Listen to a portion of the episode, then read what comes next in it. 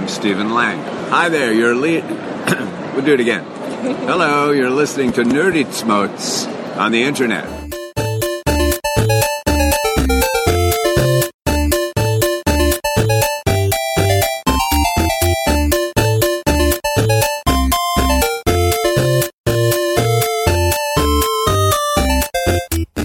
Herzlich willkommen zur Folge 15 von Nerdizismus. Mal wieder eine Filmkritik. Und für alle, die gedacht haben, jetzt kommt Game of Thrones, falsch gedacht.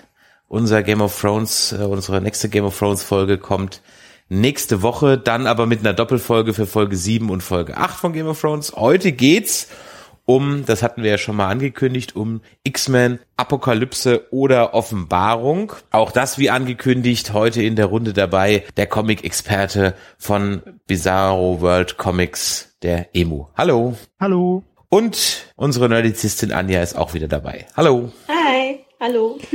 Steigen wir gleich ein. Emo ein als Gast. Ja? Ein bisschen Thrones-Feeling haben wir ja trotzdem. Ja, eben. So ganz leicht, ja, so, so Sophie Turner-Feeling ist ja dabei. Ich hab Inwiefern? gestern, weil die bei X-Men mitspielt. Hm. Ach so, du meinst jetzt, du meinst jetzt, ja, ja, schon klar. Also du meinst jetzt, weil wir wenigstens mit einem, na gut, wir haben ja sogar indirekt in dem X-Men-Universum sogar mit zwei Game of Thrones Schauspielern. Mhm. Peter Dinklage war ja in dem letzten Film. Ja, Emo als Gast lasse ich dir jetzt mal den Vortritt. Apokalypse oder Offenbarung? Äh, irgendwo in der Mitte, denke ich. Also das oder, ja? Ja, ich habe den vorgestern gesehen. Ich habe noch nicht groß recherchieren können. Er ist ähm, für mich überraschend lang gewesen. Ich habe mich vorher nicht informiert, wie lang der Film überhaupt geht. Und ich war ziemlich platt, wie lange ich doch letztendlich im Kino saß. Ähm, ich kam eigentlich äh, ziemlich gut unterhalten raus, muss ich sagen. Aber ähm, ich glaube, ich habe mir noch nicht so wirklich eine Meinung gebildet, äh, weil ich mich noch über die Logiklöcher, die die letzten beiden Filme jetzt im X-Men-Filmuniversum aufgerissen habe, noch ein bisschen damit beschäftigen muss, ob ich mich damit anfreunden kann.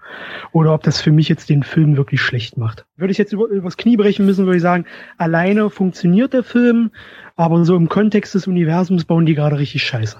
Also du meinst jetzt innerhalb des Filmuniversums. Genau, genau. Okay, okay. Anne, wie fandst du ihn? Äh, ja, also ich fand ihn äh, unterhaltsam, auch so wie der Emu. Es gab so ein paar Stellen, die fand ich ein bisschen übertrieben. Äh, an- andererseits gab es dann auch Stellen, äh, die fand ich einfach super. Also es äh, hier hält sich so die Waage. Okay. Und du? Ja, das ist so Stückwerk. Also der Film hat wirklich, der hat so seine Momente und dann, wenn du denkst so, ja, cool, mehr davon, dann macht er da überhaupt nicht weiter. Ich war jetzt nicht ganz so rausgerissen aus Also dem Plot wie jetzt bei wie jetzt bei Batman vs Superman. Ja. Also deswegen werde ich, also so schlecht war er nicht. ja, ich sag mal so, äh, vielleicht, wenn ich die Frage mal anders nochmal in die Runde stelle, war das der erste schlechte MCU-Film? Es ist ja kein MCU-Film. Ja, irgendwo ja schon. Es kommt ja, es ist ja eine Marvel-Lizenz. Die zähle ich ja dann schon Ja, dazu, auch wenn es jetzt ja. Filmrechte technisch nicht ganz so ist, aber Ja, offiziell ist das MCU das, was äh, Marvel bzw. Disney produziert. Und da spielen die X-Men-Filme nicht mit rein, meines Wissens nach. das stimmt, ja, die spielen ja nicht mit rein. Trotzdem ist es Ja. ein Marvel im Kino, der Ja, das ist richtig, ja. Aber dieses offizielle MCU betrifft's ja nicht. Okay. Ähm, nee, ich fand, ich fand ihn jetzt auch wirklich äh, nicht so schlecht eigentlich. Ich muss aber auch sagen, ich fand die alte Trilogie, die ja von vielen immer ziemlich abgewatscht wird, also zumindest jetzt in den Comic-Kreisen, äh, fand ich auch nicht schlecht. Ich, äh, also die Leute, die den letzten Podcast, äh, wo ich dabei war, gehört haben oder auch meinen Blog kennen, wissen ja, dass ich von ähm, Superheldenfilmen sehr, sehr leicht unterhalten werde, dass, dass ich da sehr leicht zu begeistern bin. Deswegen fand ich den Film jetzt eigentlich auch sehr unterhaltsam. Aber er hat mich jetzt nicht so begeistert, wie es eigentlich, äh, wie, wie es der letzte beispielsweise getan hat. Obwohl da auch schon einige Logiklöcher drin waren, die äh, mal wirklich gezeigt haben, dass die Macher, Brian Singer allen voran, äh, anscheinend nicht so viel Wert auf Kontinuität in, innerhalb seines erschaffbaren Universums legt. Und das ist ein bisschen schade. Ja, und das muss ich auch ganz ehrlich sagen, das, das, das verstehe ich auch nicht, weil auf der einen Seite nimmt er sich so, äh, so Brian Singer so die Arroganz für sich in Anspruch. Ähm, ich bin der Erfinder des erfolgreichen Comicfilms. ja, als da er Ja. den ersten X-Men gemacht hat und ganz ehrlich, damit ging ja schon die Comicwelle schon los, weil alle Der erste Comic, X-Men vor Spider-Man? ja, meines Wissens schon. Äh, 2000 kam der erste X-Men. Da war der Okay. vor Spider-Man. Wenn- Ich meine, was davor an Comicfilmen war, Batman, sagen wir mal, ausgenommen, also die, die Tim Burton Batmans, ja, mal ausgenommen, Mhm. Anfang der 90er. Aber alles andere davor und dazwischen war ja ganz großer Käse. Ja, also Naja, das, das, na, das, nicht alles, nicht alles. The Crow ja, okay, klasse. ja, oder sagen wir mal, die ersten zwei Superman gingen auch noch, aber die kranken natürlich an den technischen Ja. Limitierungen, haben auch die, die Tricktechnik nie wirklich mal so vorangetrieben, wie es mal, wie es in Star Wars gemacht hat oder so. Ja. Ja, das Ähm, stimmt. da war also im Prinzip nie so, so ein Push. Und dann war das Genre ja im Grunde genommen tot und er nimmt natürlich jetzt für sich in Anspruch, dass er mit seinem X-Men-Film das wieder belebt hat. Deswegen kann er sich auch, glaube ich, ich greife jetzt ein bisschen vor, auch diesen Seitenhieb da nicht äh, verkneifen, als dann die X-Men aus dem Kino kommen, aus Star Wars äh, Rückkehr der Jedi-Ritter kommen, sie dann im Grunde genommen, was, was sagen sie, der dritte ist eh immer der schlechteste. Ja. Mhm. Ich meine, das war ein, ein bisschen irgendwie so äh, äh, selbstironisch, weil er vielleicht auch seinen eigenen X-Men meinte. Mhm. Keine Ahnung. Also ich fand diese kleinen äh, Versatzstücke im Film eigentlich schon ähm, recht cool. Also das zum Beispiel, diesen Moment fand ich ziemlich gut. Was mir auch gefallen hat, war ähm, die Szene, als Apocalypse zu Archangel ging, um den zu rekrutieren und der so besoffen da durch diese Halle geschwebt ist. Erinnert ihr euch? Mhm. Ja. Äh, mit dem Metallica-Song im Hintergrund, Four Horsemen, 83, die vier Reiter und so weiter. Kennt irgendwer den Song? Ja, ja. Nein. Wer ihn, wer ihn nicht kennt, wir werden ihn verlinken. Ja, Gut, ja. gut, Nicht. Äh, ich fand das toll. Also ich fühle mich von sowas halt, es ist halt dieses wie bei äh, Batman wie Superman, das hat man ja beim, beim letzten Mal schon. Ähm, man baut ein Element ein, was Comic-Fans oder allgemein äh, Zuschauer in Popkultur entdecken können und wenn sie es denn entdecken, freuen sie sich darüber. Und das Ja, funktioniert. ich- Und so, wette, sowas bei mir immer. Und das hat ich finde das, ich finde das auch su super klasse, aber ich wette, ich habe bestimmt die Hälfte dieser Hinweise nicht gecheckt. gehe ich auch davon aus, dass es bei mir so war, weswegen ich äh, mir noch nicht so wirklich zumuten will, da ähm, eine abschließende Meinung zu bilden. Und ich denke mal, da wird wahrscheinlich auch nochmal so ein, äh, kein Row-Cut, diesmal wird es sich vielleicht äh, im Psylocke oder Jubilee-Cut geben Mhm. oder so. 30 Minuten längere Fassung, dass wir nachher so ein Drei-Stunden-Monster haben. Ja, Naja, dafür, dafür muss man den Film, glaube ich, echt einfach nochmal in Ruhe zu Hause gucken. ja. Ne? Und, äh, aber er hat mir auf jeden Fall Lust gemacht, nochmal die alten X-Men zu gucken und dann vielleicht alle mal so einen X-Men-Marathon zu machen. Ja, gut. Äh, es ist ja jetzt ein Kanon eigentlich, den sie, ähm, den sie jetzt komplett ausgehebelt haben. Also, Ja. weil theoretisch gesehen, Wolverine 1, Wolverine 2, X-Men 1 bis 3 ist alles raus aus der Kontinuität. Hat Ja, nie stattgefunden. Ja. Ist komplett weg jetzt. Ja, also ist nicht mehr Kanon. Und ja, kann man halt abgeschlossen gucken, aber es hat jetzt nichts mehr mit dem Status quo, den wir in den X-Men-Filmen und auf dem jetzt aufgebaut wird, den Brian Mhm. Singer ja fortführen will, sofern er denn irgendwann mal aus seiner Pause rauskommt, was ich äh, vorhin gelesen habe, was er gerade machen will. Äh, die spielen halt keine Rolle mehr. Ja? Ja. Abgesehen von Ich- den Plöttlöchern, die sie jetzt aufgebaut haben. Ja, und da frage ich mich dann ganz ehrlich, gucken die ihre eigenen Filme nicht mehr? Das, das Mhm. verstehe ich nicht. Also wenn ich mich recht entsinne und ich glaube, ich habe das richtig in Erinnerung, dann wird doch, und ihr merkt schon, liebe Hörer, wir springen munter in der Handlung, aber wir setzen auch voraus, dass ihr den Film vielleicht schon gesehen habt. Deswegen auch hier wieder der Hinweis, wir spoilern natürlich ohne Ende. Oh, das wäre sehr gut. Ja, Also, wenn ihr den Film nicht gesehen habt, macht sofort aus. genau. Also macht sofort aus und äh, hört es dann, wenn ihr den Film geguckt habt. Also, ähm, Erstmal hin nochmal was, was so ein bisschen äh, nochmal ein Hinweis ist zu dem, was, was du gesagt hast äh, vorhin. Es geht ja das Gerücht, dass das Brian Singer ja zum Beispiel auch Comics am Set verboten hat. Ach ja. Ja. Also äh, die, die durften keine ähm, Comics äh, am Set haben und sich da irgendwie auf die X-Men äh, Comics oder so weiter berufen. Und deswegen hat man irgendwie so das Gefühl, so der, die haben sich ein Cover angeguckt und sich gedacht, hey, da ist Mystique in der Mitte, die ist bestimmt cool, mach einen Film über sie, ja. Und hey, da ist jetzt mal Apokalypse in der Mitte, der ist bestimmt voll cool, lass uns einen Film über ihn machen. Ohne irgendwie dann halt da werkgetreu zu sein, wobei ich gestehe, ich bin auch nicht wirklich in den X-Men drin. Das Einzige, was ich für einen X-Men habe, ist irgendwo so eine süddeutsche Edition, äh, Comics, wo so drei, vier Origin-Stories in so einem Sammelband zusammen drin sind. Ja. ich ich glaube, die kenne ich sogar. Ja, äh, das, das habe ich von Spider-Man, von Fantastic Four, von X-Men und von Hager. und, von, und von den Simpsons, ja. Aber nochmal zu dem, zu den, zu den Logiklöchern, die du gesagt hast. War es nicht so, dass in A Days of Future Past Wolverine nicht von Striker gefangen wurde, weil Striker ja Mystique war? Ich, ich, äh, also ich habe ich hab eine kleine Liste mit Logiklöchern. Die Okay, habe ich mir vorbereitet. dann, dann Wollen fang mal die- an. Ja, dann gehen wir die mal durch. Wollen, wollen wir erst. Äh, Oder pass auf, ne, machen wir erstmal, lass uns doch erstmal so abklären, was gut war. Ich fand Nightcrawler gut. Ich Mhm. fand Michael Fassbender als Schauspieler gut, Ja. weil ich meine, Michael, Michael Fassbender scheint irgendwie nie Scheiße zu, abzuliefern, so gefühlt, ja, irgendwie. Ja, Ich fand diese Szene gut, wie seine äh, Familie umgebracht wird und wie er dann da Rache nimmt im Wald. das fandst du gut. Ich fand das. Ich fand das gut. Ich fand, das war eine schlüssige Motivation. Ich fand das Ich fand gut. das, ich fand das zu schnell. Das war mir alles zu schnell.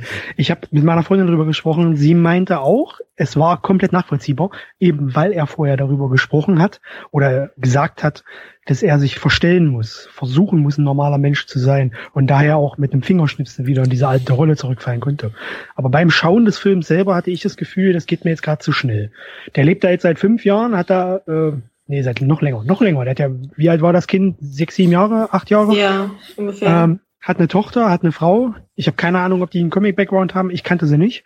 Da passiert jetzt ein Unglück und innerhalb von Sekunden ist er sofort wieder Magneto und will die komplette Menschheit ausrotten. Also zumindest so, so gibt er sich. Ja. Auch so diese Halle da rein, in seine, zu seiner Arbeitsstelle und will alle umbringen. Das, das stimmt. Das stimmt. Ja. Und das ist genau der Punkt, wo ich sagte, gern mehr davon. Weißt du, was ich gern mal sehen würde? Ein Film mit Magneto in Polen. Äh, Also als ich würde dieses, diese, nee, diese Story, diese Storyline, wie er sich da versteckt und seine Familie gründet und so weiter, als Drama. als Film. Das Mhm. würde mich interessieren. Oder als Miniserie. Oder als Miniserie oder so. Also die Storyline, die interessiert mich. Fand ich jetzt nicht so schlimm. Ich fand die Szene eigentlich sogar ganz, ganz cool irgendwie. Das ist, ich, ich verstehe deinen Punkt, aber das ist halt wahrscheinlich einfach, es musste halt schnell erzählt werden. Deswegen ist da ein bisschen recht, also- worden. Ne? Ja, ich gebe dir auch recht, ich gebe auch meiner Freundin recht. Also das stimmt schon. Äh, ich fand, ich hatte das einfach nur dieses Gefühl beim Mhm. Schauen des Films. Ja, ist okay. Aber letztendlich ist es so, das passt schon. Also er hat sich ja verstellt und wenn er denn halt, ja, es ist eigentlich der Moment, worauf er wahrscheinlich die ganze Zeit gewartet hat, was er, womit er gerechnet hat, dass es irgendwann passieren wird. Ja. Sonst hätte er auch nicht so schnell seine Koffer gepackt. Ja, Zum Beispiel. eigentlich ist es, ist es schon logisch. Das ist, das ist kein Logikloch. Das okay, was hast du noch? ähm, tja, was hat mir gefallen? Äh, ich fand Moira cool. Ich mag den Charakter aus den Comics. Ich find's toll, dass sie eine etwas größere Rolle bekommen hat. Ähm, ich find's äh, ein bisschen doof, äh, was sie aus ihr gemacht haben, weil in den Comics war sie nie ein CIA-Agent. Äh, Agent. Ähm, ja, denn äh, Professor X natürlich. Ich bin ein großer Fan von Professor X. Er ist einfach toll. Ihn mag ich. Hm. Ja. Und Jennifer Lawrence passt auch, auch wenn die in dem Film eigentlich nichts zu suchen gehabt hätte. Ähm, äh, also von, von, wenn man den Comic-Ursprung mal sich anschaut, sie kriegt einfach, sie ist halt wirklich so äh, der Quotencharakter Ja, auf jeden Fall. aktuell. Ja, also, weil, wenn man den Ursprung der Figur anschaut, sie ist halt schon immer ein Bösewicht gewesen, ein Villain gewesen. Sie hat, äh, und sie haben jetzt, sie jetzt wirklich zur Heldin stilisiert, um halt sie wirklich aufs Poster drucken zu können und sie als Hauptcharakter einsetzen zu können. Und, naja. Den Charakter eigentlich, wie man ihn aus den Comics kennt, hat man in der ersten Trilogie gesehen. Beziehungsweise in den ersten beiden Filmen. Ich glaube, sie ist am zweiten Film, glaube ich, gestorben. Ähm, wenn ich jetzt keinen Blödsinn erzähle. Das war eigentlich so, wie man sie ungefähr aus den Comics kannte. Und das ist jetzt eigentlich eine ganz andere Figur. Ja, ja. Das hat ja. eigentlich mit der Vorlage nicht mehr viel zu tun, aber trotzdem gefällt sie. Also es überzeugt halt auch schon, ja. Ja, wobei ganz ehrlich, ähm, für mich war die ist äh, war die überhaupt nicht mehr glaubwürdig in dem Film. Hat sie nicht im zweiten Teil ähm, oder war es im ersten Teil? Auf jeden Fall, nee, im ersten Teil laut rumgestöhnt, dass sie es hasst, nicht blau rumlaufen zu können, Ja. so wie sie ist. Und jetzt rennt sie 90 Prozent des Films nicht in ihrer natürlichen Erscheinung rum. ja. Ja. Ich hatte Jennifer Lawrence keinen Bock auf diesen. Äh, Ja, das, das, das wird der Hintergrund sein, aber äh, dann hat man aber vorher ganz schön viel Aufhebens darum gemacht, um es dann mal eben zu vergessen. Und wo du gerade Moira angesprochen hast, Mhm. die ist für mich völlig sinnfrei in dem Film. Ich mag die Ja. Figur einfach. Welche ist das noch gleich? Das ist die CIA-Agentin, die den, Ah. die die Kultstätte dann da unten findet, Ach wo man ja, sich ja. auch fragt, okay, Ja, warum bist du jetzt da? Was machst du da? Äh, Und auch die Frage, wieso hat jetzt nochmal Professor X ihr Gedächtnis gelöscht? Wenn es ihr jetzt doch erzählt. Hä? Ja, ja. Ja, Gefühle, hallo. Ja. Das sind, das sind so die rationalen Logiklöcher, die nicht mal was mit der Kontinuität zu tun haben. Also die gibt's ja dann auch. Also genau, dann mach mal, also es- dann mach mal weiter. Was hast du noch? Ah, ja, ich bin gerade überfragt. Also ich kann es gar nicht so genau sagen, was mir jetzt eigentlich gefallen hat. Dann Nightcrawler war cool. Nightcrawler war cool, genau. natürlich große Klasse. Quicksilver ist absolut große Klasse. Ähm, viel besser als die MCU-Version von Quicksilver. Ja. Mhm. Aber wenn ich an äh, den X-Men Quicksilver denke, äh, komme ich gleich wieder in das Plothole, wo ich sofort wieder frage, wo ist seine Schwester? ja, genau, das habe ich mich auch gefragt. Im letzten Film hat man sie gesehen. Wo ist Wanda Maximoff? Was soll das? Ja. Der Film handelt zehn Jahre nach Days of Future Past. Er ist übrigens überhaupt nicht gealtert in den zehn Jahren und hängt immer noch im Keller rum und spielt Videospiele. das größte Plothole von allem. Ich glaube, die, die, wir, wir bringen die sowieso immer wieder schon mit rein. Also das größte Plothole allgemein ist ja, sie altern nicht. Ja. Der Film handelt 20 Jahre nach First Class und die sehen noch genauso aus und Ja. haben eigentlich auch noch genau das gleiche Alter. 20 Jahre nach First Class. Ja. Ja, Ja. die tragen ja dieselben Klamotten irgendwie. Genau. Und wenn man, wenn man äh, die diese ähm, Chronologie mal weiterspinnt, äh, Days of Future Past, die Zukunftsvision, als man halt noch äh, ähm, wie hieß? Ian McKellen äh, in der Zukunft gesehen hat, er müsste da irgendwas um die 90 sein. Mhm. Ähm, und äh, Moira hätte eigentlich in der, ich glaube in der letzten Szene vom ursprünglichen dritten X-Men-Film, äh, hat man sie ja in der After-Credit-Scene. noch Richtig, gesehen. genau, ja. War es im zweiten Teil? Egal. Nee, im Da dritten. hätte sie denn schon um die 70 sein müssen. Ja, Nach- ja, ja, ja, ja. Also, das ergibt überhaupt keinen Sinn. Ja. Ja. Und vor allem Jean Grey. Jean Grey äh, im, äh, im dritten X-Men-Film war sie ein kleines Kind. Äh, am Anfang des Films hat man das ja gesehen, diese Flashback-Szene. Ja. Da war sie irgendwie so sechs, sieben Jahre alt. Und diese Szene handelte chronologisch gesehen sechs Jahre nach Apocalypse. Wo sie eigentlich schon ein Teenager ist. Ja. Das ergibt überhaupt keinen Sinn. Nee, es, es, es gibt es. Was machen die da? Ja, das, das, das, das, das meine ich eben damit. Gucken die ihre eigenen, ich meine, früher hat man sowas elegant gelöst. Ich erinnere mich da noch an die eine Star Trek Folge, die letzte Star Trek TNG Folge, die ja auch auf drei Zeitebenen spielt, wo dann Data, der Zeitverlauf für Data dadurch gekennzeichnet ist, dass er sich eine graue Strähne ins Haar gefärbt hat. Ja, aber ich meine, das, das allein hätte doch schon im. Grunde genommen so ein bisschen gereicht, um zu sagen, okay, da sind jetzt zehn Jahre rum, wir verpassen dem jetzt kein aufwendiges Make-up, wir machen da so ein paar graue Strähnen in die Haare, ihr wisst schon, was gemeint ist. Ja, Ja. Ja. Naja. ja dann was hast du noch auf der Pfanne? Ich Auf- übergebe das Zepter. Mir fällt so schnell nichts weiter ein. Ich hab Gut, ja, ich, ja so, so viel Gutes gibt's nicht. Also, ich meine, was, was, was hat mir gut gefallen? Also, was mir immer gefällt, vom Sinn jetzt mal abgesehen, aber was mir prinzipiell gefällt, ist ja das Zusammenspiel von McAvoy und Fassbender oder überhaupt von, von, ähm, von Professor X und Magneto. Das finde ich schon okay. Das hat mir auch gefallen. Das macht auch Spaß zuzugucken.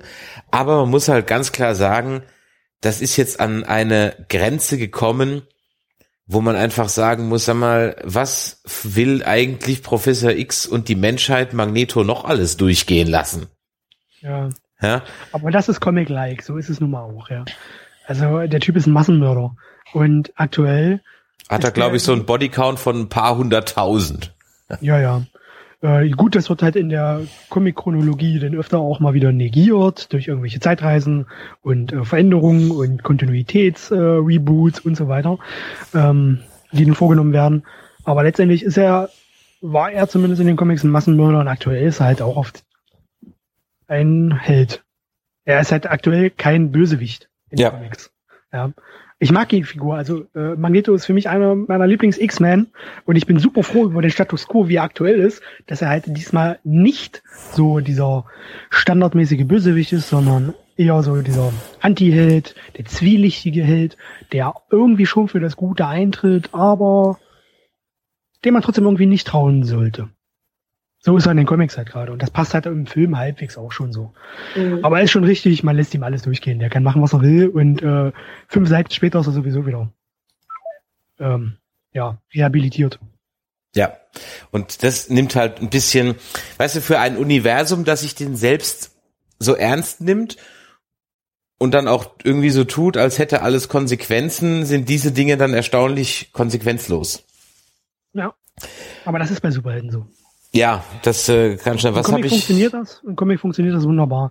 Und das funktioniert im Film auch, wenn man den großen Kanon nicht betrachtet. Mhm. Also wie gesagt, allein ja, ja. funktioniert der Film, aber betrachtest du jetzt den Kanon und denkst du dir, es ist ein bisschen too much. Ja. Ähm, ja. Dann nochmal ganz kurz zurück zu Quicksilver. Fandet ihr den nicht extrem overpowered?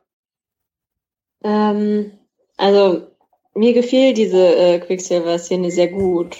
Und äh, was mir auch gefiel, äh, war, wo er am Ende da stand vor dieser Kugel, wo Magneto drin war. Und äh, er dann überlegt hat, ob er ihm, ihm sagt, ob er, dass er sein Sohn ist. Also ich hätte mir, ich hätte mir gewünscht, dass er es ihm irgendwie noch sagt oder dass es irgendwie ein Zeichen geben würde, dass das Magneto so eine Ahnung hat. Das hätte ich mir noch irgendwie gewünscht, aber ähm, hat jemand die Motivation, hat jemand den Sinn verstanden, warum er das nicht sagt? Ich habe es nicht kapiert. Ach na klar.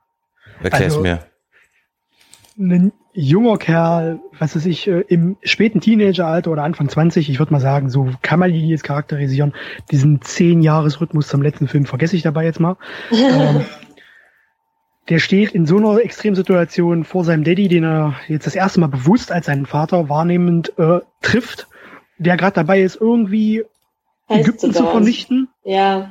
Ähm, und äh, soll ihm jetzt mal so schnell in dieser Situation sagen, übrigens, ich bin dein Sohn da kaufe ich ihm schon ab, dass er dann sagt, äh, nee, das verschiebe ich mal, da können wir später drüber reden. Hör jetzt ja. erstmal besser auf, hier die halbe Menschheit zu vernichten. Wäre cool. Ja, das, genau das. Das, das, würde ich da auch, da würde ich auch nicht mit dem Thema ankommen, da hätte ich auch andere Sorgen, glaube ich. Da würde ich mir halt auch in seiner, in seiner Haut, wenn ich da drin stecken würde, würde ich mir auch Zeit lassen. Also ja. dieses Abwägen von, okay, was ist jetzt wichtiger? Ich muss mein Bedürfnis jetzt erstmal hinten anstellen, ihm das vielleicht zu sagen. Er wirkte ja auch, so, also Magneto wirkte ja auch so leicht passiv-aggressiv ihm gegenüber, um es mal blumig zu formulieren.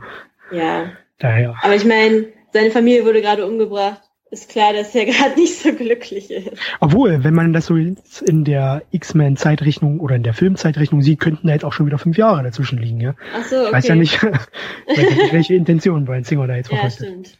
Ja, aber also nochmal, um nochmal auf Magneto äh, einzugehen, ähm, also man hätte den Film vielleicht auch irgendwie Magneto einfach nur nennen können, weil ich finde, diese, diese Szene im Wald und so, die war sehr ähm, intensiv irgendwie. Also ich weiß nicht, es ging ja sehr, sehr viel um ihn und äh, er war irgendwie dann so eine ja, sehr zentrale Figur.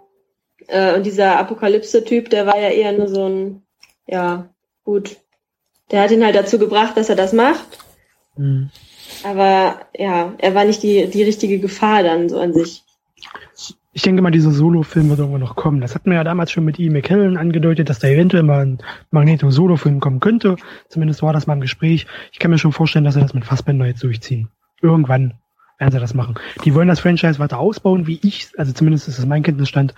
Ähm, der nächste wird ja, glaube ich, in den 90ern handeln, wird dann sicherlich die Dark Phoenix-Ära oder Saga verfilmen da wird noch mal ein Magneto-Solo-Film kommen. Mhm. Ja, der ist ja jung genug. Also schönen guten Abend in die Runde. Beim ersten Mal hat es mich gerade rausgehauen. Da hallo. ist er. Long time no here. Äh, hallo Professor Jörg. Schön, dass du da bist. könnte ja Professor X sein. genau. Ähm, du hast, wie ich gerade festgestellt habe, bis auf die letzten zwei Minuten schon etwas gelauscht und ähm, ganz andächtig. Und ähm, mhm. war, du warst schon im Kino im gewesen in ja. Apocalypse. Dann bewerte ihn doch mal ganz schnell für uns und gib mal kurz deine fünf Cent dazu. Also als äh, Medienmensch, der äh, professionell sich mit der Frage beschäftigt, sage ich, da wird die Zitrone gequetscht bis zum St. Nimmerlein, aber es war schon mehr als äh, es war schon mal mehr, sagen wir es mal so, ja. Also das Problem ist halt, ähm, ich glaube, dass ähm, denen die Stories ausgehen, dass die, äh, die diese hanebüchene Story da, die war einfach einen zu viel gedreht, ja. Und ähm, ich, äh, ich verstehe zwar, also ich habe ja eben gehört, dass die Timelines nicht gehalten werden. Ich glaube, das wissen aber alle, die sich ein bisschen mit dem X-Men beschäftigen. Aber was ich noch viel dramatischer finde, es war wirklich Hanebüchen, ja. Also ähm, die waren schon immer ein bisschen abgedreht, das ist ja auch okay. Aber dieses Mal habe ich irgendwie am Schluss das Gefühl gehabt, ja, die Welt, die Welt bricht zusammen, aber die können sowieso heile machen. Ne? Das ist schon schon ein bisschen, bisschen daneben gewesen. Und das Zweite, was mich so genervt hat, war irgendwie dieser, ach, wie heißt dieser Mensch da, dieser dieser Ur, dieser Ur-Superheld, was weiß ich, was da, dieses lila Wesen, der fand ich extrem fehlbesetzt. Der war überhaupt nicht spannend. Ja, und ich finde irgendwie, dass, ähm, also wenn man jetzt den neuen Star Trek sieht, der da kommen wird, ähm, da hat man wenigstens auch einen echten Bösewicht gefunden, der irgendwie schon in dem Trailer böse wirkt, ja. Und X-Men, der wirkte irgendwie so wie, ach, das ist so einer, der mal gestreichelt werden muss und dann ist alles schick. Also mir hat halt Suspense gefehlt, ja. Also, und wenn man das vor allen Dingen auch so äh, sieht, was, was, also wenn man Captain America guckt, da war, die Prügeleien waren irgendwie authentisch und das kann man sich noch irgendwie vorstellen, ja. Aber die, die haben ja mit allem, was da gerade mal rumflog, ja. Also, das war sozusagen ähm, wie heißt er noch, Independence Day, die Rückkehr, ja, also wie war das mit der, mit der Schwerkraft einmal rumgedreht und alles kommt wieder zurück? Das haben die schon mal vorweggenommen, ja. Also, mir ein bisschen zu viel des Guten und ich finde auch, ehrlich gesagt, ich habe mir daraufhin nochmal die alten Filme angeschaut. Ich äh, finde den Cast, den ersten Cast gelungener vom Zusammenspiel her. Nun kann man sagen, dass ähm, Michael Fassbinder bestimmt gut ist, ja, aber den anderen Cast finde ich deutlich, ähm, deutlich attraktiver als Gesamtcast. Mhm. Ja. So mal das im, also wenn man eine Schulnote geben müsste, verbesserungswürdig 4 plus. da gehst du aber hart ins Gericht. Warst ja. du schon in Batman vs. Superman und gibt da doch auch noch schnell eine Note? Äh, nein, deshalb war ich besser nicht drin, weil wir wollen ja nicht unfair werden. Aber im relativen Vergleich, also ich schreibe ja schon mal unter die Abschlussarbeiten meiner Studierenden im relativen Vergleich mit anderen Bachelor- oder Masterarbeiten nicht. Da würde vielleicht Apocalypse ähm, ein Ticken besser abschneiden. Und ähm, im relativen Vergleich mit Batman vs. Superman würde es wahrscheinlich gigantisch besser abschneiden. Das ist der kleine Unterschied. Ja. Was, was du, was du gerade angesprochen hast, das ist mir auch aufgefallen, also diese völlige sinnlose Zerstörung die auch so überhaupt, also warum? Ich meine, warum macht Akop äh, mein Gott, dieser bekackte Name, hey, Apocalypse das denn überhaupt? So ja. einfach so, weil er es kann oder beziehungsweise weil es halt jo. Magneto kann. Das, ich, ich verstehe die Motivation von diesem Charakter eigentlich nicht. Was will der denn? Alle ausrotten? Okay. Oder ja. äh, aber warum? Was will er denn dann machen? Apocalypse ist, äh, wenn man es mal Das denke ich mir bei allen. So ein ja, aber so, so ein anständiger Superheld aus einem Bond-Film, der hat wenigstens noch irgendwie einen Plan. Und wenn es nur eine Million Dollar ist. ja? Ist ja ein billiger Held. Aber gut, ich meine, ja, du hast recht. Der, der hatte keine Motivation. Und das ist das Problem in dem ganzen Film. Du weißt, der kommt da aus dieser, der fliegt in die Pyramide rein, wird da irgendwie Körper transferiert, klappt nicht, Pech gehabt, ja, Steinchen draufgefallen und dann funktioniert es plötzlich und das war's. Da ist null Substanz und das ist das Problem. Ja, und das zieht, also es kann man ja nicht mal, den Film kann man ja nicht mal anknüpfen. Also es ist keine Anschlussfähigkeit hergestellt eingestellt worden zu den Vorgängern. Und das finde ich schon dramatisch, ehrlich gesagt. Nun, wie gesagt, Apocalypse ist so ein ähm, Extrem-Darwinist. Der will irgendwie die Menschheit komplett ausrotten, weil er der Meinung ist, die Menschheit ist dem Mutanten gegenüber nicht würdig. So ist es zumindest in den Comics und das, denke ich, versucht er auch in den...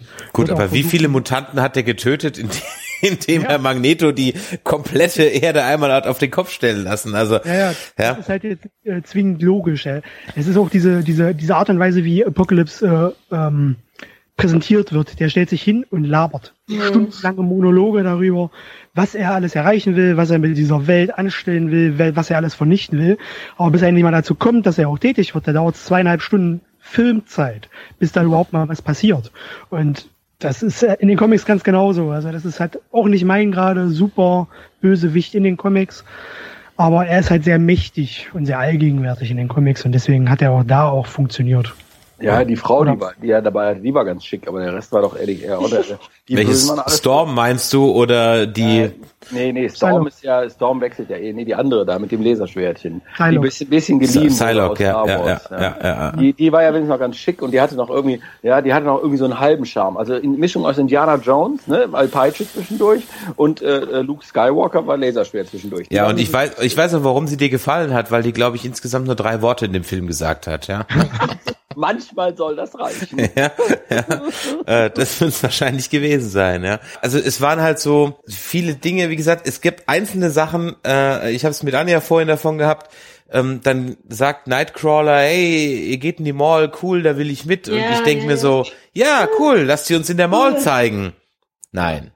Nein, das Ja. kommt dann nicht, ja. Das, Das war so schade. Was sehe ich stattdessen? Und da habe ich ja echt gedacht, also da, da muss ich mir wirklich fragen, was stellt sich Brian Singer vor, wie das in der DDR eigentlich früher war? Also von Ultimate Cage Ja. Fighting, ja, wäre mir jetzt neu gewesen. Aber Strom. vielleicht, ja, vielleicht kann ja jemand hier äh, äh, mit mit entsprechendem Hintergrund was dazu sagen, dass in der DDR Cage Fights mit Mutanten sowieso nicht stattgefunden hätten. Also ich bin zwar ein DDR-Kind, aber ich weiß davon auch nichts. Ja, vor allem die Mutanten in der DDR habe ich nie getroffen. Nee, ich auch nicht. Was mich auch ein bisschen Genau, Ronny war ein Mutant. ja, Oh. Ein Telepath. ein Telepath. Hatte den Magnetohelm integriert. Was mich auch irritiert hat, Beast, seit wann kann der denn seine Fähigkeit an- und abschalten?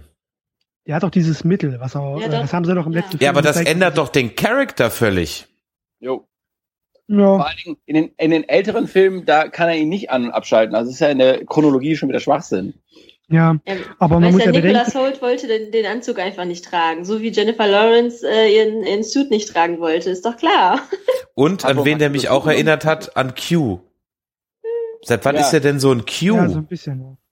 So nerdy, ne? Also ich meine, der war doch eigentlich Politiker, also zumindest in der, in der, in der. Version der alten. Ja. Eben, ja, eben. Ja, War er Also- nicht Bürgermeister oder so? Ja der war, Senator der war- oder Abgeordneter der war oder in der der war in der Ach ja, er war auf jeden. Fall ein hohes Tier. Und der war für, genau, und der war für die, äh, Schatzle gemacht. Er war auf jeden Fall für die, äh, er war ja für die Mutanten sozusagen der Sprecher in der Regierung. Mhm. Ja. Also, nee, also der ist ein, also ich meine schon der, der dritte von, der dritte von den X-Men, also der war schon grenz, grenzwertig, ja. Ah, Ja, und das jetzt, nee. Also eigentlich schade, weil die haben ja gut angefangen mit dem neuen Cast. Das war ja schon okay. Der neue Cast, den finde ich ja nicht schlecht, ja. Aber also der erste war gut, der zweite war lala, aber der dritte, äh, nee. Emo, du hattest doch, du hast, du hast eine Liste erwähnt. Ja.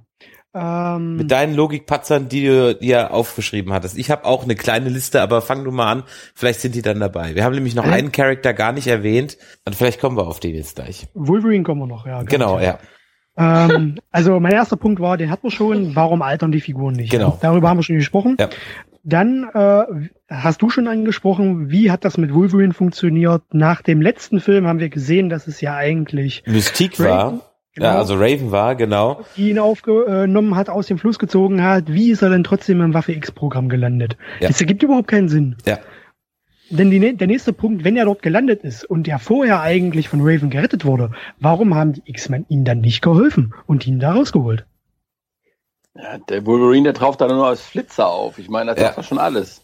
Also wirklich, Ich da meine- ich wirklich gedacht, was ist denn das für eine Fehlbesetzung in dem Fall, ja. Was man, was man dem, dem Singer in dem Punkt auch äh, zugutehalten muss, ist, er macht das ein bisschen ähnlich äh, wie Snyder bei Batman vs. Superman. Er schnappt sich eine Menge, Menge Vorlagen aus den Comics und verfilmt immer so kleine Stückchen davon. Ich fand diesen Part mit Wolverine fantastisch, weil er eine spezielle Comic-Vorlage damit komplett aufgegriffen hat. Äh, das war das war für X Comic, das Weapon X, wo das erste Mal die Ursprungsgeschichte von Wolverine erzählt wurde. Und das hat er eins zu, fast eins zu eins jetzt nach, nacherzählt.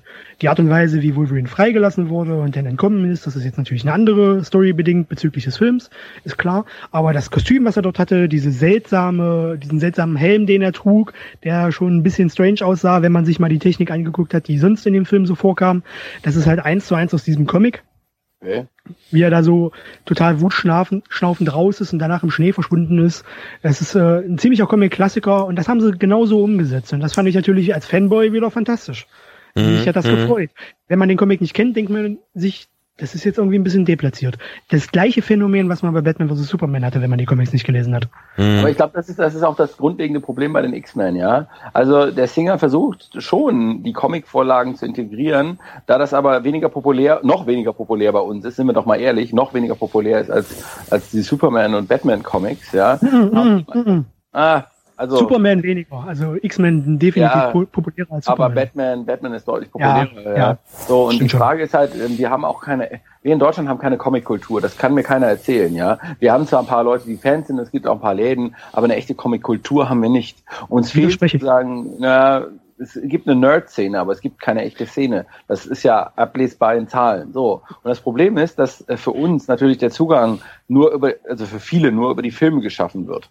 Und das heißt, wenn da dann sozusagen Comic-Elemente auftauchen, verstehen viele den Kontext nicht. Und das ist ein echtes Dilemma. Ich befürchte oder ich denke, in den USA sieht es etwas anders aus. In ja? den USA ist es anders, die haben aber auch äh, ein paar hunderttausend, äh, ein paar Millionen mehr äh, Einwohner als wir in Deutschland.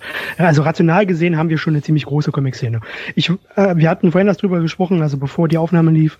Ich war jetzt äh, vor ein paar Wochen zum Comic-Salon in Erlangen und das wird von der Stadt Erlangen veranstaltet. Alle zwei Jahre 25.000 zahlende Besucher, die sich nur für Comics interessieren. Wir haben eine sehr, sehr große, wachsende Comic-Szene in Deutschland. Und diese Szene wächst, wächst, wächst. Sonst würden auch diese Comic-Cons, die jetzt immer wieder weiter aus den Boden äh, sprießen, die würde es sonst nicht geben. Also es, die Comic-Szene wächst.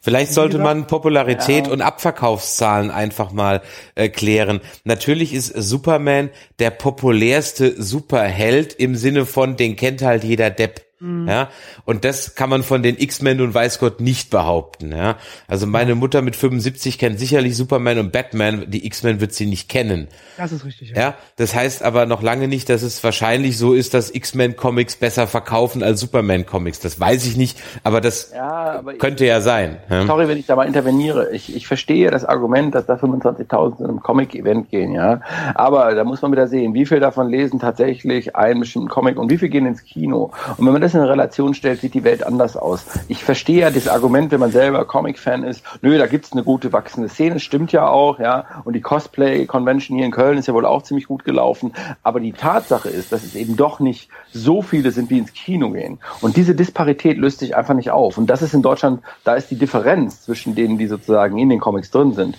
und dem Publikum, was ins Kino geht, eben signifikant. Und das ist das Problem. Ja, ich verstehe ja, dass du sagst, zu Recht sagst, da ist eine wachsende Szene, das ist auch schön, ja. Aber eine Kultur über 40 Jahre gewachsen oder 50 Jahre gewachsen wie in den USA haben wir ja nicht. Das kann mir keiner erzählen. Nicht in dem Ausmaß. Nicht in dem Nein. Ausmaß, aber trotzdem ist sie da. Und sie wird ja. immer größer. Es gibt viele Leute, die ins Kino, ins Kino gehen wegen der Comics und es gibt viele Leute, die anfangen, Comics zu lesen wegen der Filme. Und gerade mit den Filmen oder durch äh, TV-Serien wie beispielsweise Big Bang Theory oder das, was gerade auf Netflix passiert mit den Marvel-Serien oder das, was äh, bei, äh, was weiß ich, mit Arrow oder Flash passiert, das wäre nicht möglich, wenn diese Comics nicht so populär wären. Erstens in den USA und dadurch auch in Deutschland werden. Immer mehr Leser lesen Superhelden-Comics. Immer mehr Leute kommen zu den Superhelden-Comics aufgrund der Filme, aufgrund der TV-Serien. Das merke ich seit Jahren. Das wird immer mehr. Das sieht man auch an den Programmen, die die Verlage fahren, wenn die ihre, ihr gesamtes äh, Repertoire an Titeln einfach hochfahren. Wenn man mal zehn Jahre zurückblickt, hat man vielleicht von den Superhelden-Titeln pro Monat 10, 15 Ausgaben. Da sind wir heute bei vielleicht 50 bis 65 pro Monat, die da an neuen Titeln, unterschiedlichen Titeln rauskommen. Das wäre vor zehn Jahren undenkbar gewesen. Wirklich undenkbar. Das ist viel. Es ist wirklich sehr viel. Und die Comics verkaufen sich auch extrem gut. Ich, ich finde die Diskussion gerade super interessant und ganz ehrlich, scheiß auf den Film, ja. Weil ich die Diskussion, ich, es ist nicht mein Gebiet. Ich bin kein, ich habe ein bisschen Walking Dead gelesen und das hatte ich vorhin gesagt, meine Sonderausgaben von der Süddeutsch mit den Original Stories. Jetzt sagst du immer Superhelden-Comics. Was ist denn mhm. mit Abverkaufen oder Releases von Comics allgemein, die jetzt nicht DC und, äh, und Marvel sind? Ja, wir haben, also, also Graphic Novels, sage ich bevor mal. Bevor der Profi sozusagen einsteigt im Comic-Geschäft, ja. Wir haben in Deutschland, wenn man mal zurückgeht in den, in den 50er Jahren, ja, haben wir eigentlich zwei wahre Comics gehabt, die sich wirklich verkauft haben. Das ist Mackie und Nick Knatterton. Ja, das muss man sich mal vorstellen, über was wir hier reden. So, und deshalb sage ich, wir haben keine Comic-Kultur. Wir haben keine eine ähnliche Kultur der Mangas. Wir haben keine echte Superheldenkultur, die sich in Bildern dar darstellte. Und das meine ich damit. Ja, vielleicht haben wir uns eben ein bisschen missverstanden. Wenn wir über den Abverkauf US-amerikanischer Comicprodukte reden, die uns Westlern etwas eingängiger sind als die, sagen wir mal, asiatischen Comics, würde ich sofort zustimmen. Aber wir haben keine eigene Comickultur, die sich ausgeprägt hat, wo wir wirklich signifikant Charaktere haben, die bis heute fortgeschrieben werden. Ja, das, und das stimmt, ist, ja. Und das ist bei den Amerikanern viel, viel stärker. Und das heißt, da ist natürlich auch generationsweise schon übergeben worden. Und das ist meine ich mit Kultur. Da haben schon die Väter den, den Kindern oder die, die Mütter und Väter den Kindern weitergegeben, ja, äh, äh, gewisse sagen Heldencharaktere. Wenn ich heute mit meiner Tochter spreche, dann erzähle ich dir ja auch, wenn ich Star Wars sehe, dann ist für mich Han Solo ein Held. Für die ist das ein alter Mann. Aber für mich ist das ein Held, verstehst du? Und das ist das, was ich meine mit Comic-Kultur. Die haben wir an dem Punkt auch, die kommt aber nicht zwingend jetzt aus unseren Landesgrenzen. Also was bei uns vor den Superhelden definitiv populärer noch war, sind die franco-belgischen Comics. Was ich vorhin angesprochen habe, als wir in Erlangen waren mit den 25.000 zahlenden Besuchern. Das wird, wie gesagt, auch von der Stadt Erlangen selbst aufgezogen. Das ist ein riesengroßes Event, alle zwei Jahre. Äh, die kommen halt wirklich, das sind franco-belgische Leser, die wirklich an dem Medium interessiert sind. Die, äh, da sind, nehmen Superhelden nur einen bestimmten Platz ein. Die sind dann Klar. nur ein Teil des großen Ganzen, ja. Hast du Das ist vollkommen halt, recht. Das ist die europäische Comic-Kultur, die wir nun mal hier in Deutschland mittlerweile auch am entwickeln sind. Es gibt viele, viele deutsche Comic-Künstler, die selbst in diesen Bereich einsteigen. Es gibt viele deutsche Comic-Künstler, die mittlerweile auf dem amerikanischen Markt einsteigen. Ich habe in Erlangen erst mit einem davon gesprochen. Das ist ein Zeichner aus Kassel, der für Marvel zeigt, der hat, zeichnet, der hat, der äh, Captain America gemacht, der Tor gemacht, der macht für Image Comics die Independent-Sachen auf dem US-Markt als deutscher Zeichner. Sowas kommt immer mehr ins Rollen. Ja, also die finde wächst ich, halt auch. Bei den Künstlern und bei den Lesern. Verstehe ich. Und ähm, die, die, die, sagen wir mal so, die, die Tradition der, der französischen, belgischen und ja, also ist dieser Kante kommenden Comics klar. Also Asterix, Obelix klar, dann eben, äh, sagen wir mal, Lucky Luke, auch Umpapa, ja, um mal was gut. Also das ist alles, was aus dieser Kante, Kante kam, das kennen wir alle, was sozusagen Kindheitserinnerungen auslöst.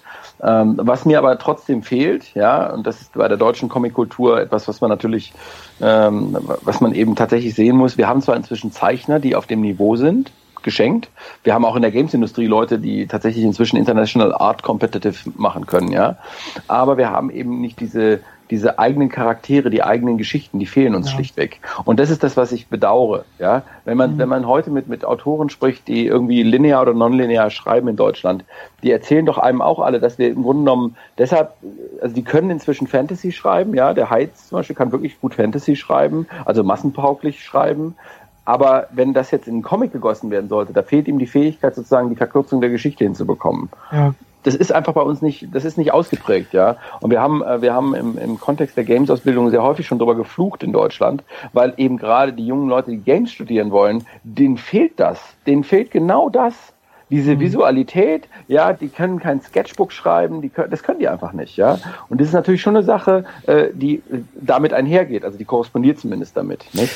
Und wenn es, naja, gut, also das nur so als Ja, aber das ist ja im Grunde genommen, das, da, da, wenn, du- wenn man jetzt auch mal die, diese äh, franco-belgische Comickultur oder überhaupt, sagen wir mal europäische Comickultur anspricht, so wie ich das wahrgenommen habe, da gab's ja noch ein paar andere, äh, Lieutenant Blueberry und, und so ein paar Sachen.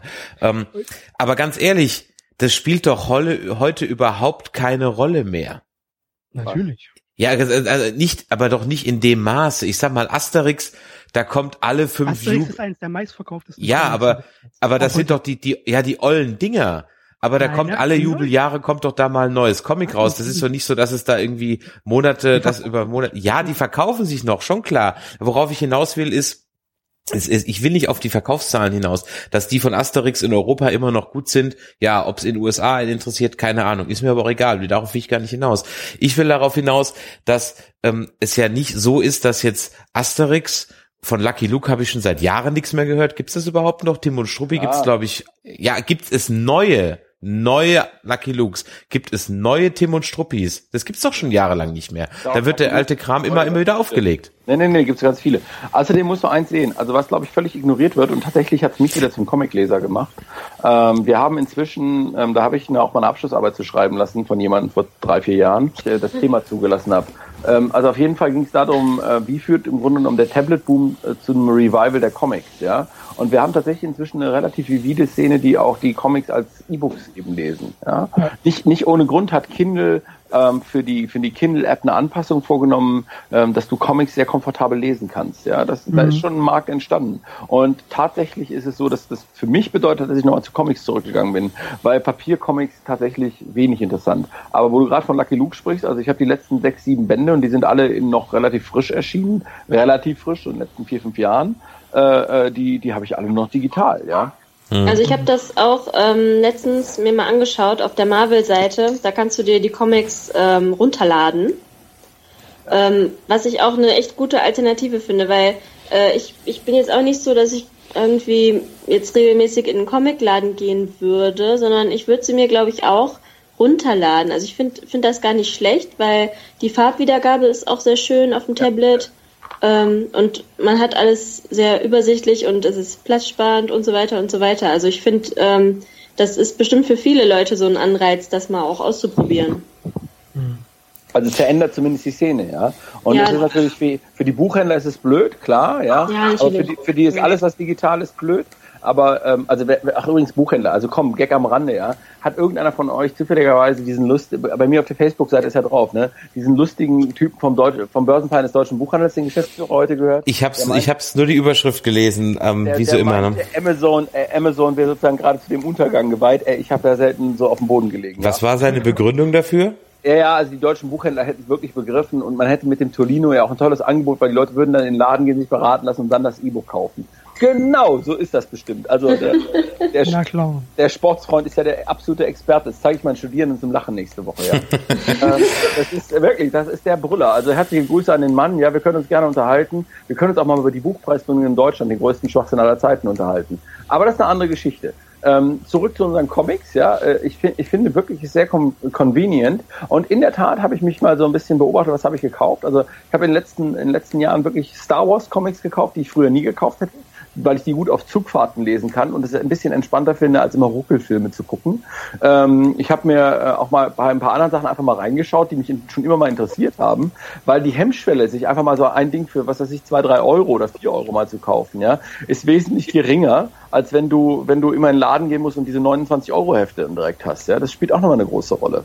Also ich glaube schon, dass da eine neue Subkultur entsteht und die finde ich gar nicht so schlecht. Also die begrüße ich sogar sehr.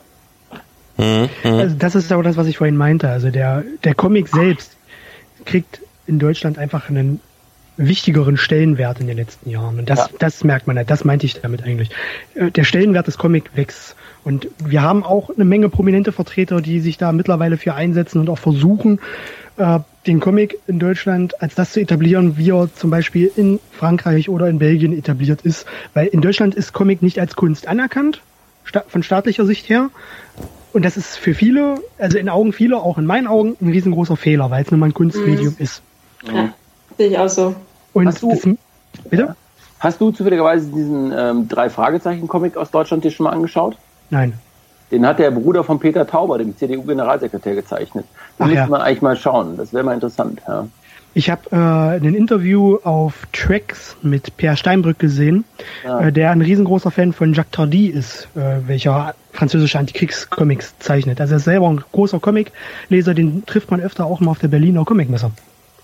Ah ja, interessant. Ja. Ja. Naja, also Ja. was, was Ja, aber so, Marc, äh, Jörg, das ist jetzt nichts für dich, das ist ein Sozi, mit dem darfst du nicht reden. ich kann natürlich nicht so viel reden, ich bin ja parteilos. Ich bin ja nur, nur C-Netz-Chef, CDU-Chef, ja, das ist schon ein Unterschied. Da fehlen noch zwei Buchstaben. Das, war gut so.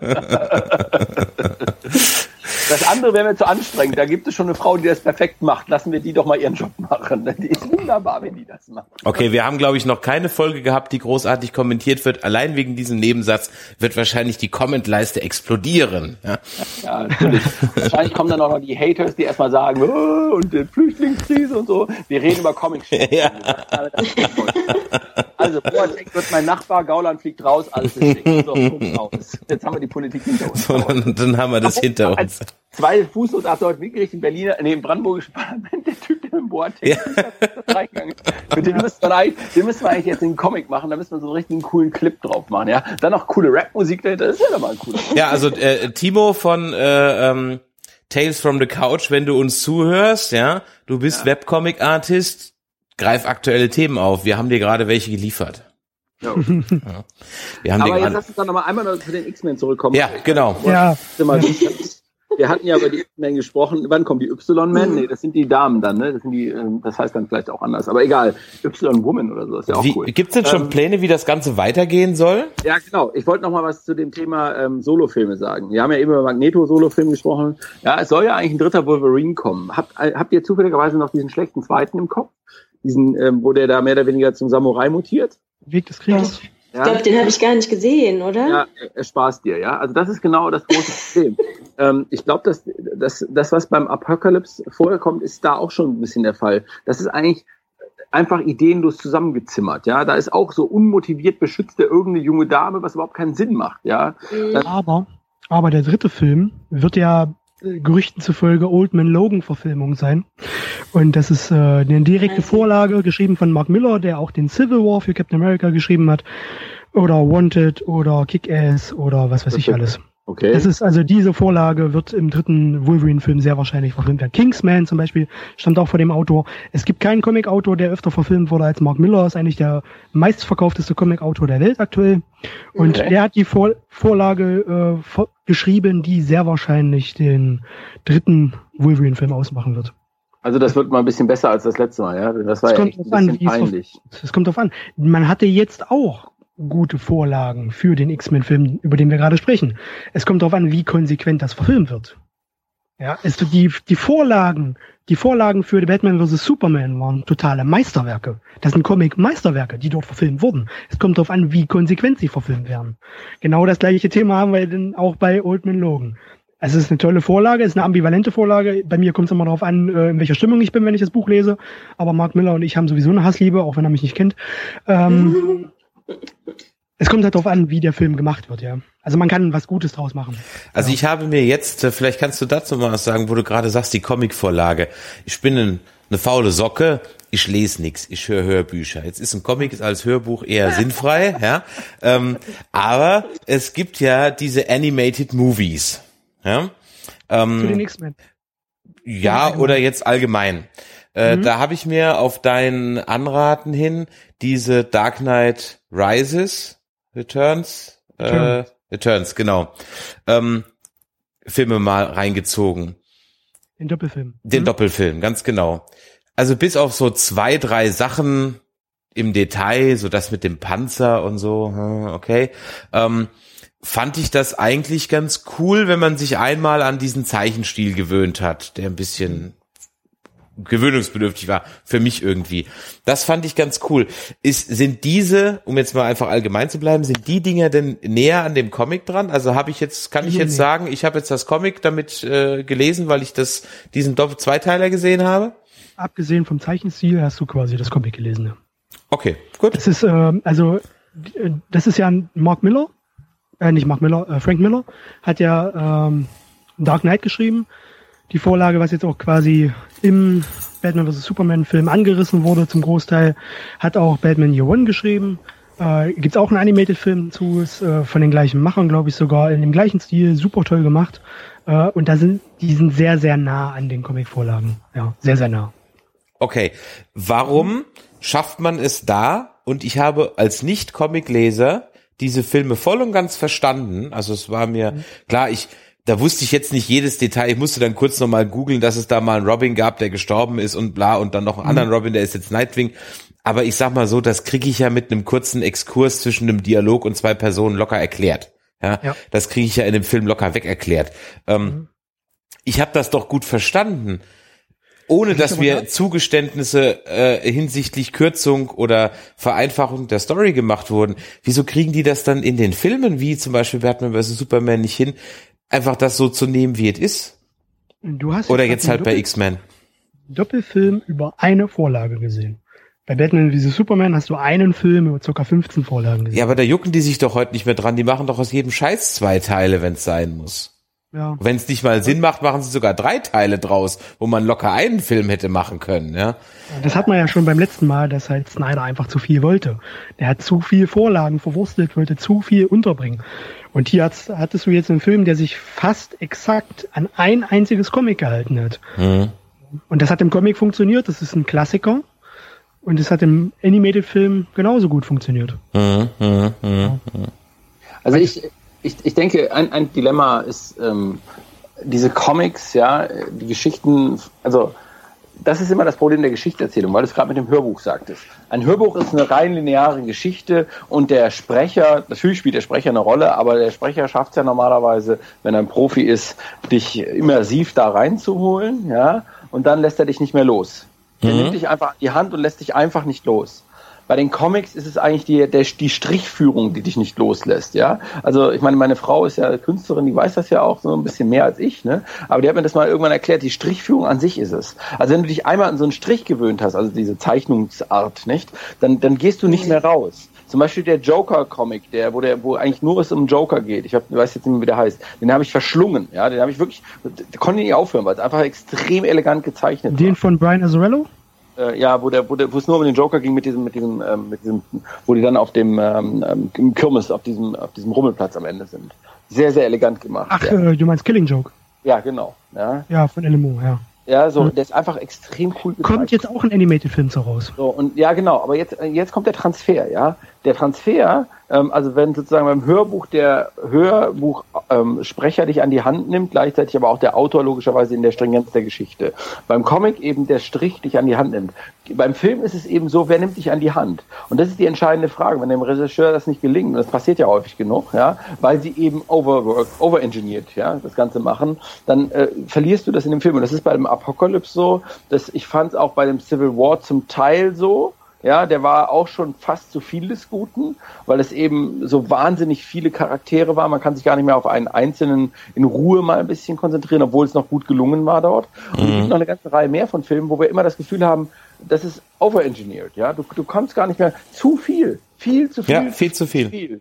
Manchmal Aber das ist ja, einer. das ist ja was, das sage ich ja schon, das sage ich ja schon ewig. Also wo mir das zum ersten Mal so richtig aufgefallen ist, jetzt im bei Comicfilmen gibt auch andere Filme, wo too much ist, aber wo es mir so dann zum ersten Mal so richtig raus äh, aufgefallen ist, wo ich aus dem Kino da gegangen bin, gedacht habe, boah, das war jetzt aber von allem viel zu viel, war Spider-Man 3, also die noch mit äh, mit Tobey. Maguire.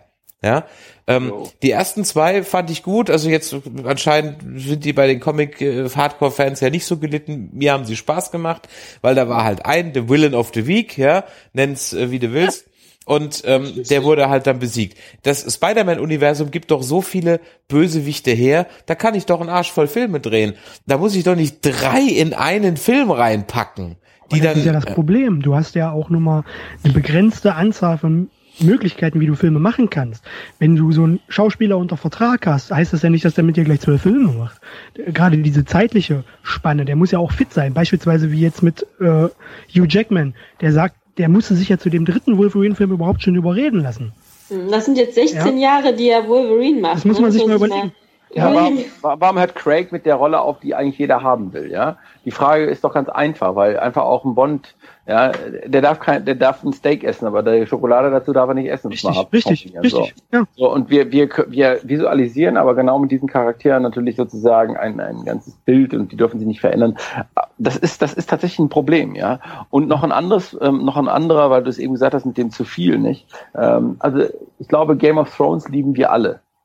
Aber in dieser Staffel ist das erste Mal der Punkt erreicht, wo ich sage, zu viele parallele Handlungsstränge, zu viel, zu wenig Charakterentwicklung in die Tiefe, ja, und wenn nur Nebencharakterentwicklung. Also ich finde tatsächlich dieses Mal die Staffel unangenehm zu schauen bis dato. Ja, und das ist mir noch nie passiert, weil jede andere Staffel habe ich geschaut, geliebt von der ersten Sekunde an. Dieses Mal auch zu viel des Guten. Und ich glaube, das ist im Moment so ein Trend, also das ist auch ein bisschen Trend, also weil wir haben wir haben gerade in diesem Segment sozusagen diesen Überbietungswettbewerb, ja. Also ich pack noch einen Schauspieler mehr rein, der bekannt ist, weil dann gehen die Leute ins Kino. Und ich weiß nicht, ob ihr die Presseberichte gelesen habt. Ähm, die haben ja auch diesen Sommer das erste Mal erlebt, dass zu viel des Guten, ja, da wo das, wo das alte Gesetz ne, gilt, zu viel des Guten schmeckt nicht mehr. Und deshalb haben die auch dieses, diesen Kino-Sommer in Anführungszeichen äh, das erste Mal in ihrem Blockbuster-Genre erlebt, dass sie nicht die supranormalen Gewinne einfahren. Die werden noch ordentlich verdienen, aber nicht mehr das, was sie eigentlich da rausholen wollen. Und das ist, glaube ich, ein wichtiger Indikator dafür, dass man vielleicht mal einfach eine Spur zurückdreht. Einfach mit eine Spur normal wird. Ja, das hatten wir in einem der letzten Podcasts ja auch schon gesagt. Erstmal, wer soll den ganzen Superheldenkram noch gucken? Ich meine, nicht jeder, der ins Kino geht, sind jetzt so Nerds wie wir und dann noch im Rahmen des Nerdizismus dann auch noch Experten für ein Thema wie Emo jetzt du für die Comics, die dann den Überblick behalten. Mir fällt es schon schwer, bei den ganzen Comic-Verfilmungen den Überblick zu behalten und ich beschäftige mich relativ intensiv damit. Jemand, der eigentlich nur so sagt, ja, ich will mal wieder einen Actionknaller sehen, der blickt doch da schon gar nicht mehr durch. Und dann habe ich dann auch gar keinen Bock mehr reinzugehen ins Kino, wenn bei der Hälfte des Films die eine Hälfte im Kino lacht und die andere nicht lacht, weil sie einfach Ant-Man nicht gesehen hat und den Typ nicht kennt. Ja, ähm, äh, äh, Wobei, der war echt cool. Der ja, natürlich war das cool, aber da lachen nur die, die Ant-Man kennen, weil alle anderen denken, Der Film war cool, den, meine ich, den habe ich gesehen. also Ant-Man, ja, ja. Ähm, aber das, das ist halt so ein bisschen das Problem. Ähm, deswegen, das habe ich in der letzten Folge vom, vom, vom Game of Thrones Podcast auch gesucht, das, gesagt, deswegen fand ich die letzte Folge von Game of Thrones so angenehm, weil die nämlich nur drei Handlungsstränge hatte, im Grunde genommen. Da hatte jeder mal zehn Minuten, 15, 15 Minuten Zeit und nicht nur die üblichen fünf Minuten, dann geht zunächst die letzte Folge jetzt, war auch schon wieder so eine Nein, fünf nein, Minuten nein, von, ich sag nichts, ich sag nur, es war wieder so eine, so eine, ich sag nur, es war so eine, so eine, so eine schnell wieder so eine, so eine zehn Handlungsstränge, jeder kriegt fünf Minuten und dann husch husch zum nächsten. Das war wieder so eine gehetzte Folge. um nochmal zu dem Thema jetzt zu kommen, äh, bezüglich zu viel in den Filmen, die wollen zu viel. Man muss jetzt bei den Comic-Verfilmungen auch mal bedenken, die haben tonnenweise Vorlagen. Singer hat jetzt auch für diesen Film tonnenweise Vorlagen verwurstet. Ich habe gestern, habe ich auf meiner Seite ein Foto von dem Regisseur, der den Flash-Solo-Film verfilmen soll, äh, gepostet. Seine Recherchearbeit. Der hat ja circa 10, 12 Flash-Comics, Sammelbände auf einen Stapel gelegt, hat fotografiert, das ist seine Recherchearbeit. Die Reaktion von den Fans darauf war, das ist alles, was er sich dazu angeguckt hat. Ich hoffe, er hat mehr gelesen. So, und jetzt bedenkt man, aber wenn man jetzt mal den Umkehrschluss sieht, das sind zwölf Bände, das sind zwölf abgeschlossene Geschichten, die dort liegen. Aus einem davon könnte er einen gesamten Film machen. Jetzt stellt man sich mal vor, der liest sich den gesamten Backkatalog durch. Was meint ihr, was der dafür Vorlagen nachher in dem Film verwursten würde? Wie viel da nachher too much werden könnte? Ja? Weil in einem Comic ist ja nun mal auch eine abgeschlossene Geschichte mit, einem, mit einer stringenten Handlung im Normalfall. Genauso ist das in diesen Flash-Comics auch. Und wenn er das nachher alles komplett verwurstet, sitzen wir wieder da und denken, der hat da zu viel gemacht. Die Comic-Fans sitzen aber da, sehen das Bild und sagen, das ist alles, was er gelesen hat. Über 50 Jahre Flash und der holt sich zwölf Paperbacks. Das ist die Reaktion darauf. Ja, und so, ja, ja, die haben zu viele Sinnlos. Vorlagen. Ja, und Wollen ehrlich gesagt. Ja, und ehrlich gesagt, ich meine Flash gerade als Serie, ja. Ich meine, gut, ich guck Flash nicht, ja. Ich habe mir Arrow angeschaut, das reicht mir, das ist mit dem nicht genug, aber ähm, äh, Tatsache ist doch, ich verstehe auch nicht, warum ausgerechnet jetzt ein Flash-Film kommen muss. Das ist auch wieder irgendwie für mich völlig unlogisch. Also vor allen Dingen, wenn man nicht denselben Schauspieler nimmt, dann komme ich doch, dann, dann verwirre ich doch das Publikum, ja. Ja, das, verstehe ich auch nicht. Das leuchtet mir überhaupt nicht ein. Das habe ich ja beim letzten Mal gesagt, das ist die große, eine der großen Fehlentscheidungen, die DC Warner getroffen hat, dass sie das Serienuniversum vom Filmuniversum trennen. Ganz großer Fail. Marvel hat es besser gelöst, auch wenn sie es nicht konsequent umsetzen. Wir könnten es besser integrieren, aber egal. Es ist zumindest ein Universum, das macht DC Warner nicht. Riesengroßer Fehler. Genau das wird kommen. Die Leute werden verwirrt sein. Die Leute, die nur die Serie schauen und dann auf einmal in den Film gehen, werden sich fragen, warum da ein anderer Schauspieler ist. Die bringen jetzt einen Flash-Solo-Film oder wollen einbringen, weil sie das Justice League-Universum aufbauen wollen. Das ist eigentlich Kanon dafür, das muss kommen. Deswegen wird auch Aquaman kommen, deswegen wird Shazam kommen, weil diese Figuren einfach wichtig dafür sind. Das bringt dann Geld, aber dass er das mit dem Serienuniversum nicht verknüpfen, ist ein riesengroßer Fehler und damit schneiden die sich noch ins eigene Fleisch. Das, damit werden die noch ganz, ganz böse auf die Nase fallen, denke ich. Ja, und der Schauspieler passt ja auch gut. Also wenn man sich mal die Comics anschaut und den Schauspieler, den man gewählt hat, der gecastet hat für die Serie, Ja. das ist ja jetzt keiner, der nicht gut passt. Also wenn das jetzt wie bei Tobey Maguire, da, weil du ihn eben erwähnt hast, ja, ähm, das ist ein Spider-Man der 90er Jahre, ich sag's mal so platt, ja. Also in den 90er Jahren als, das war ich, es war 2000, aber äh, der, der so als Milchbubi Gesicht durchging, den kannst du heute nicht mehr nehmen. Der ist nicht athletisch genug, der ist nicht smart enough, ja. Aber Tatsache ist, Flash ist gut gecastet. Und ich hätte ja gerade in dem Moment gesagt, wenn ich doch so einen habe, ja. Ich habe auch nicht verstanden, Batman, ja. Wie viel Mal muss ich mir die Origin Story anhören? Warum knüpft man nicht an Gotham an? Gotham ist als Serie doch extrem smart gemacht. Warum knüpft man da nicht an und versucht mal den Batman wieder darauf aufzusetzen? Nö, geht alles nicht, ja. Und das ist so, ich, ich verstehe die Logik da nicht. Ich verstehe sie bei DC wirklich nicht. Ja, also bei Marvel, wie gesagt, hm, hm, hm, aber bei DC habe ich sie gar nicht mehr verstanden, muss ich ganz ehrlich sagen. Ja, bin ich, ich, ich verstehe es auch nicht. Ich verstehe es auch nicht. Ähm, und auch jetzt mal so, da frage ich mich dann halt auch, ja, weißt du, es ist ja ein Unterschied, ob ich so kleine Insider wie jetzt Weapon X reinbringe, ja, ähm, die sich, wenn auch vielleicht ein bisschen aufgesetzt, aber doch relativ nahtlos in die Story einfügen, ja, und ich dann als, ich kannte diese Weapon X Story, kenne ich ehrlich gesagt einfach nur vom Namen und dann vom Cover. Mehr kenne ich davon ganz nicht, toll, ja? ganz, okay. ganz. Mehr kenne ich, mehr kenne ich davon nicht. Ähm, so dass mir eigentlich mich nur gewundert habe, okay, das ist jetzt aber ganz schön brutal für einen Comicfilm. So viel Blut habe ich schon lange nicht gesehen. Eigentlich wahrscheinlich, glaube ich, sogar noch nie. Ähm, dafür, dass die der Massenmord von Magneto völlig ohne Menschen vonstatten geht. Also nur mal so als als äh, als Gegengewicht. Ähm, das ging ja, war ja noch eingearbeitet in die Story, was aber zum Beispiel halt überhaupt nicht eingearbeitet war und völlig sinnvoll und damit für mich als nicht Hardcore oder ich weiß nicht, ob ich da Hardcore Comicleser oder nicht Comicleser sein muss, war halt diese Traumsequenz bei Batman vs Superman, die, die war halt komplett sinnfrei. Sie hat dem Film nicht weitergebracht. Sie hat jeden verwirrt, der das nicht kannte, ja, und sie war komplett aus dem Zusammenhang gerissen, weil du hast ja letzten Podcast erwähnt, wo du warst, da fehlt vorne und hinten ja praktisch alles. Also du kannst ja gar nicht wissen, worum es da geht, wenn du die ganzen Comics da oder diese Comic-Story halt nicht kennst. Die, das war komplett sinnfrei. Das war komplett sinnfrei. Das ist ja. doch dumm. Da frage ich mich, sitzt da nicht irgendeiner in dem Studio und sagt mal, also Leute, seid ihr sicher, dass ihr das im Film lassen wollt? Ja, dafür ja? kriegst du jetzt den Ultimate Cut, damit du es verstehst. Ja, super. ja? Filmisch gesehen, totaler Fail, auf jeden Fall. Aber es war halt für die Leser der Comics, war es ein Teaser auf das, was Klar, verstehe ich ja auch. Hattest du ja erklärt. Genau, hattest du ja erklärt. Aber, du, aber du kannst doch, wenn du sagst, du hast so einen Arsch voll Stories, ja, ähm, ist das denn eine wichtige Story? Braucht man die unbedingt? Hätte man nicht eine andere nehmen können, die man irgendwie besser irgendwie in den Film einweben kann? So wie halt jetzt eben Weapon X da eingewebt wurde? Also ich stelle mir jetzt mal Snyder vor, der ist ein Mensch, der wahrscheinlich an sich einen gewissen künstlerischen Anspruch hegt. Ob er den erfüllt, ist eine andere Sache. Ja? Das ist, liegt im Sinne des Betrachters. Aber ich denke, er hegt den an sich selbst. Das hat man auch mit Filmen wie Watchmen gesehen. Ähm, der versucht jetzt halt selbst irgendwie Kunst zu schaffen, trotzdem aber produktiv in dem Punkt zu sein, dass er mit einem einzigen Film, beziehungsweise mit zwei Filmen nach Man of Steel, versucht, dieses gesamte DC-Filmuniversum einen Startpunkt zu geben. Mit zwei Filmen wovon einer viel, viel größer ist, also Batman wie Superman. Damit sollte das gesamte Universum mit ganz, ganz vielen Hauptcharakteren auf einmal angetreten werden. Und also musste da auch ganz viel rein. Und trotzdem wollte er noch künstlerisch sein. Und das ist dann halt daraus geworden. Ja, wie es angekommen ist, hat man ja gemerkt.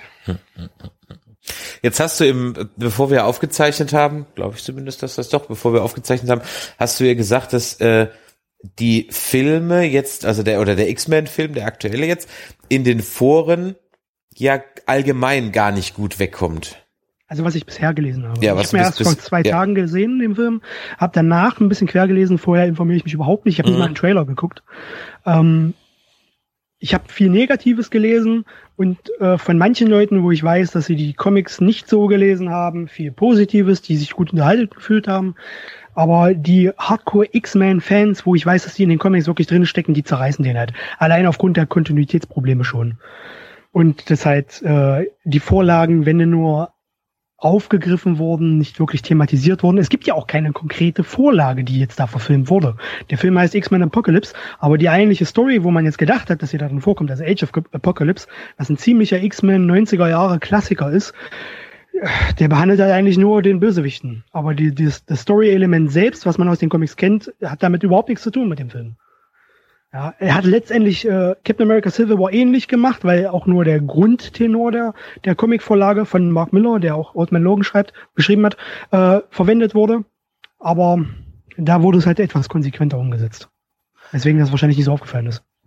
Ja, sag mal so, ich denke, ich denke insgesamt, äh, dass äh, also vielleicht sind auch die Comic-Fans, ja, werden natürlich ungerechter, wenn man sich überlegt, die, jetzt muss man mal was Positives sagen, ja. Die Qualität von den Dingern ist natürlich inzwischen ultra hoch. Also ähm, auch die, die, sagen wir so, die schlechten CGI-Effekte, wenn man mal an Matrix zurückdenkt, ja. Denkt mal an Matrix zurück, was da für scheiß CGI-Effekte drin waren. Also wenn man das heute sieht, es ist schon sensationell von der Qualität, ja.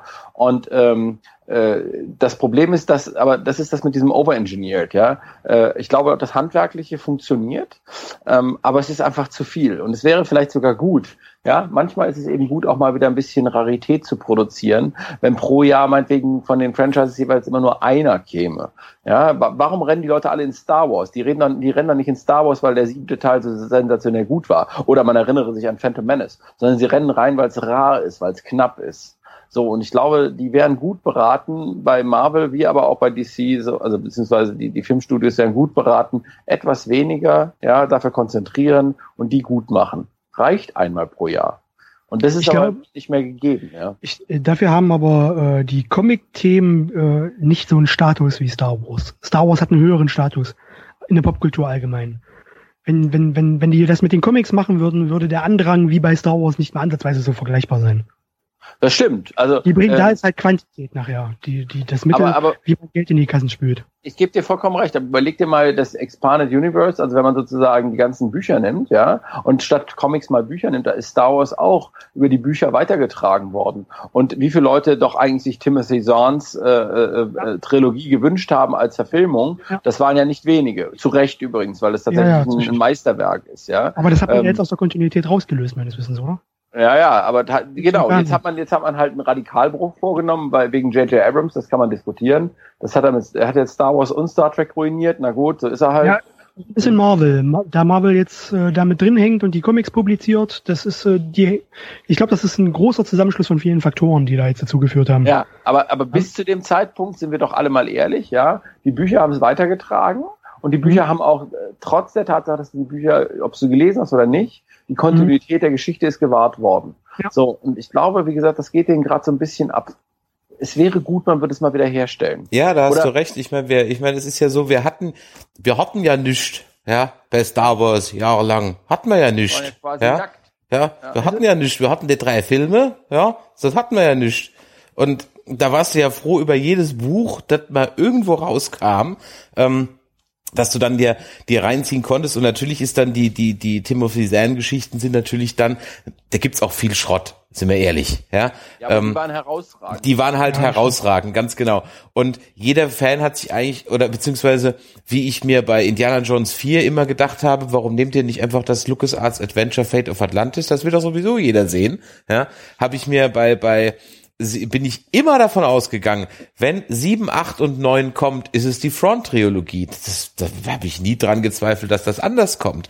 Und deswegen habe ich, das habe ich auch in dem Podcast gesagt zu dem Star Wars-Ding, deswegen war ich ja unter anderem auch so sauer auf den Film, weil es erst heißt, der Canon gilt nicht mehr und dann werden, und da bin ich halt jetzt Experte und da erkenne ich halt die Versatzstücke, dann werden mir trotzdem wieder Versatzstücke aus, den, aus dem erweiterten Universum hingeworfen, die aber eigentlich, das ja eigentlich nicht mehr gelten soll. Da frage ich mich ja, warum habt das denn dann überhaupt über Bord geworfen? Ja, das, ja, und da bei solchen Entscheidungen, das ist wahrscheinlich das, was für dich die Versatzstücke in den Comics sind, sind für mich halt die Versatzstücke in Star Wars, wobei in Star Wars die nicht so extrem sind. Da ist es eigentlich, da kannst du eigentlich höchstens von einem Motiv auf so einer Metaebene reden.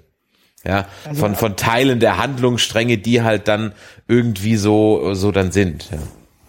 Ich bin äh, da jetzt genau das Gegenbeispiel, weil ich in, den, äh, in dem erweiterten Universum von Star Wars nie so tief drin gesteckt habe. Ich habe mal das gelesen, mal da einen Comic gelesen und so weiter. Die Filme kannte ich natürlich in- und auswendig, alles klar. Aber ich habe da nie so drin gesteckt. Ich war ziemlich geschockt, als ich hier irgendwo gelesen habe. Es wird alles resettet, äh, die machen alles neu, dadurch, dass äh, Marvel übernimmt und jetzt die Comics publiziert, äh, das nicht mehr, ich glaube Dark Horse hat's Dark Horse hat's früher Dark gemacht. Horse hat das früher gemacht, ja. Ge- Genau. Ähm, wird das alles auf Null gesetzt und da ich gedacht, ach du Scheiße, ein riesen Vorteil davon ist aber, dass Marvel jetzt die hochkarätigen Charak äh, Autoren daran setzt. Ich finde die Comics, die jetzt zum Star Wars Universum rausgebracht werden, absolut großartig. Das ist total großartige Unterhaltung. Ich habe jetzt neulich erst in meinem Blog äh, die neue Story Lando besprochen. Das ist eine abgeschlossene Miniserie über Lando Calrissian. Absolut fantastisches Comic gewesen. Das ist eines der besten Star Wars Comics, die ich in den letzten fünf Jahren gelesen habe. Ich find's toll, weil die wirklich qualitativ hochwertige Marvel-Autoren da ransetzen, die halt vorher nicht an den Serien gearbeitet haben. In der Masse zumindest. Also die kannst du kannst du empfehlen, ja. Da verlinkt Ja, man mal dein, dein, dein Review zu den Lando-Dingern. Ich muss gestehen, ich habe von denen noch nicht ein einziges gelesen und gesehen. Also ich, Ich kenne nur die Dark Horse-Dinger. Also ich, im Moment kommen, es, es kommen eine ganze Reihe auch neu, die jetzt sozusagen die im Kanon der, der, der Force Awakens Sachen sind. Und da finde ich auch, die Autoren ähm, sind besser, die Zeichner sind deutlich besser, ja. Ja. Das kann man sich wirklich anschauen, ohne dass man einen Pickel kriegt. Also ich habe mir gerade diesen, diesen Comic, ich weiß jetzt gerade nicht, wie der heißt, äh, geholt, wo die unmittelbare Geschichte nach der Zerstörung des zweiten Todessterns erzählt wird. Der ist auch sehr gut gemacht, ja, weil er eben die, die Lücke füllt und tatsächlich auch im Kanon bleibt. Ne? Mhm. Aber lasst uns doch nochmal zum Schluss, weil wir haben jetzt doch ein bisschen länger schon geschwatzelt, ja, mal so nochmal so ein bisschen zurückkommen zu unseren X-Men. Was machen wir denn jetzt mit denen? Verarzten wir die? Oder was machen ähm, wir mit denen? Wie, ein großer Punkt ist ja noch die After-Credit-Szene, die habt ihr ja sicherlich alle gesehen. Ähm, haben wir die gesehen? Ich weiß es ja, nicht. Die haben, die haben wir gesehen, okay. Äh, sag noch mal, was passiert denn da nochmal? Wir waren vor vier Wochen im Kino, ich weiß es gerade nicht mehr. Ja, ihr seht ja diesen, da war dieser wichtige Mann, der in dieses Waffe X-Projekt reingegangen ist. Ach so, ja, ja. Mhm, mhm, mhm. Rausgegangen ist. Und da war ja dann dieser spoilernde Hinweis auf irgendwie, ich weiß nicht, was da stand, Essex Incorporated. Genau, Essex Incorporated, genau, richtig. Auf dem das Koffer stand ja, das. Was ich überhaupt nicht nachvollziehen kann. Das wollte ich dich nämlich fragen, was ist denn die Essex Corporated, genau? Ähm, also, erster Ansatz, äh, der allgemeine Informationsstand von mir ist jetzt, dass der nächste Film, der kommen sollte, Haupt-X-Men-Film zur Verfilmung des äh, Dark Phoenix, äh, die Dark Phoenix-Saga sein, die man ja eigentlich im dritten ursprünglichen X-Men schon mal angerissen hatte und irgendwie verwurstelt hat. Ähm, das hat man ja jetzt auch schon geteased gesehen in der Szene mit äh, Sansa, als sie da diesen Flammenkönig, ja, diesen, ich sag Sansa, ihr wisst, wen ich meine. Ich weiß als äh, Jean Grey. Sophia, also Sophia Turner ist äh, mal erstmal eine volle Fehlbesetzung, oder? Ich habe also, keine Ahnung. Ich denke, ja, sie ist halt nur genommen worden, weil, weil sie das Alter äh, hat und die roten Haare. Genau. Ja, aber da ist, doch eine, da ist doch eine Wuchtbrumme, die kannst du doch nicht wie die Rolle nehmen. ja, aber das ist doch. Nee, eine Wuchtbrumme ist sie nicht, aber das wollte ich vorhin schon mal anmerken. Eine Wuchtbrumme ist sie, du weißt nicht. Ach komm. Aber was, was wirklich so ist, was wirklich ist, die, die, die, die Männer sind alle vollkommen durchtrainierte Muskelprotze, ja. Genau. Ähm, die Frauen aber nicht. Die, haben, die ist da, die ist da. Die selbst, ist selbst, selbst Psylocke ist jetzt keine, wo du sagst, so, die hat aber jetzt hier voll die durchtrainierten Oberarme oder so irgendwas. Mhm.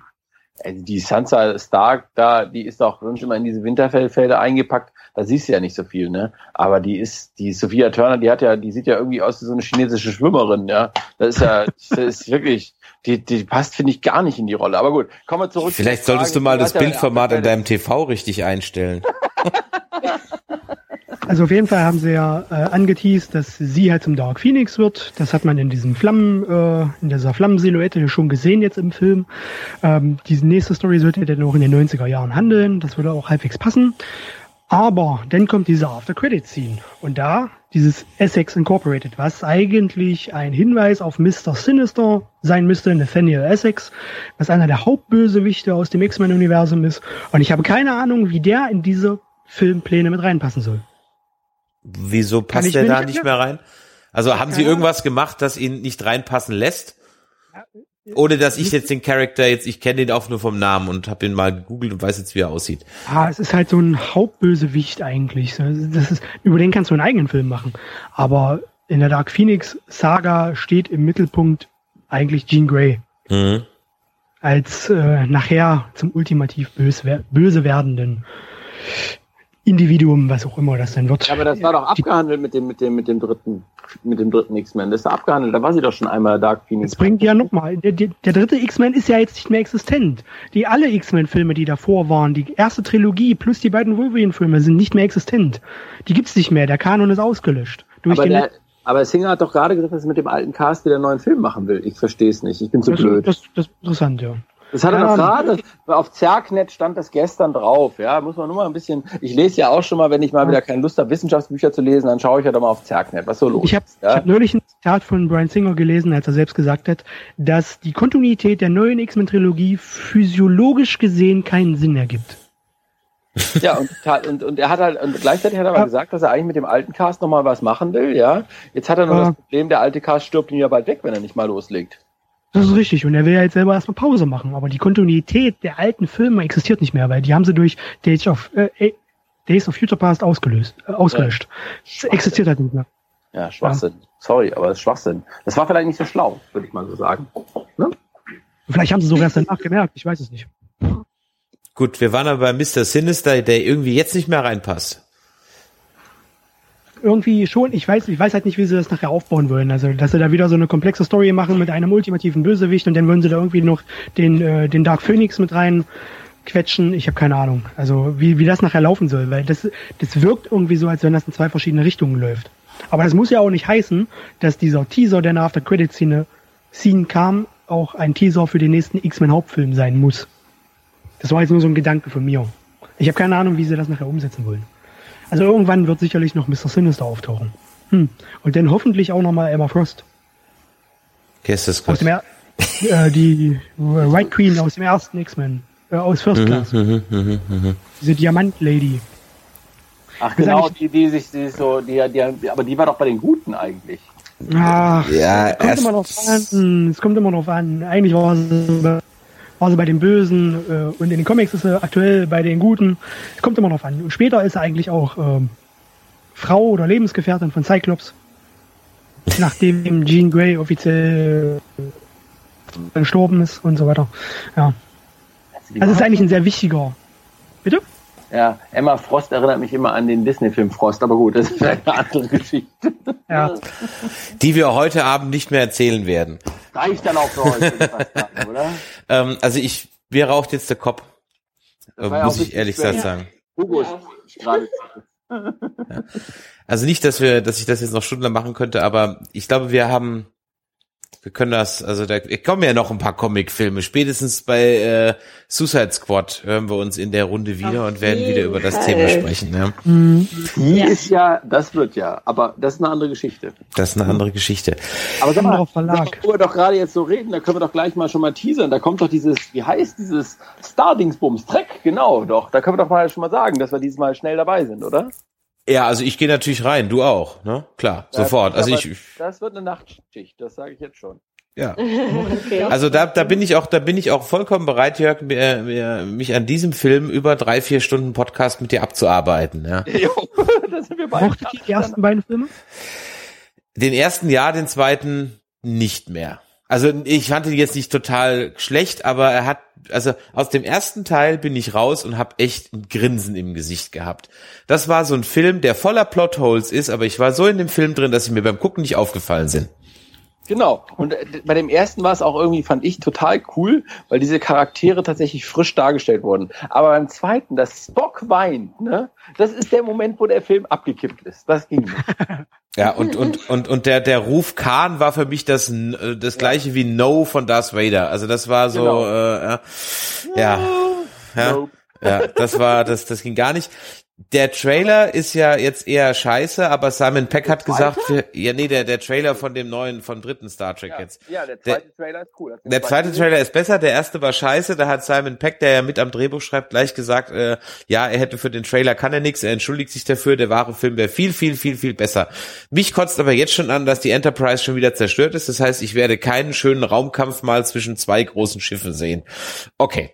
Aber ihr habt gesehen, ne, die holen die alte Enterprise aus dem Museum raus. Ja, das musst du anders sehen. Ich meine, das, äh, also nur mal so als Teaser für unsere Zuhörer, ja, also Sportsfreunde wieder einschalten, das wird was, da sind wir drei Stunden beschäftigt.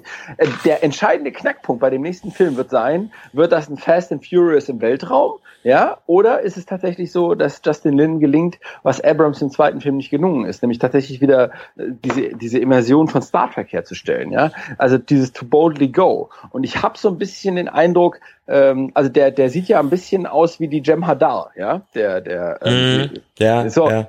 und vielleicht gelingt ihm das tatsächlich wieder sowas, ne? das, was uns ja begeistert hat an den alten Geschichten waren, es waren klare Charaktere, es war klar, wem du was zugeschrieben hast, ja. Vielleicht gelingt das. Also ich habe da Hoffnung, wollen wir es mal positiv formulieren. Ja, also ich bin, ich bin skeptisch. Ich setze meine Hoffnung eher in die Serie. Hm, die kommt ja erst 17, da sind wir ja die, schon die, alt. die, die kommt erst 17. Aber gut, ähm, auch das wieder ein, ein andermal. Haben wir irgendwelche Ankündigungen? Nee, nächste Woche sind wir dann wieder da mit einer Doppelfolge für die siebte Folge Game of Thrones und dann natürlich auch gleich mit der achten Folge.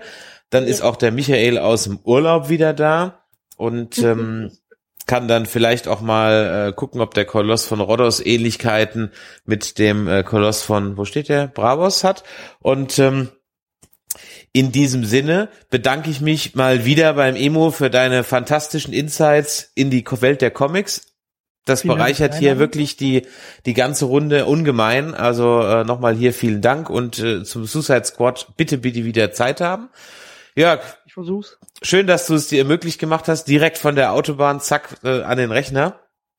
Ja. Und vielleicht schaffst du es nächste Woche dann zu Game of Thrones. Anja, du bist ja nächste Woche sowieso wieder dabei. Jawohl. Und in diesem Sinne, das Übliche, liked uns, kommentiert uns, empfehlt uns weiter. Wir sehen uns auf der Comic-Con. In zwei Wochen könnt ihr uns live dann nochmal sehen, habe ich auch schon gesagt, am 25. Ja. Samstags um 11. Und ähm, das werde ich jetzt auch im nächsten Teil noch ein paar Mal sagen. Also, in diesem Sinne, gehabt euch wohl, bis die Tage. Ciao, ciao. Bye bye, ciao. Tschüss.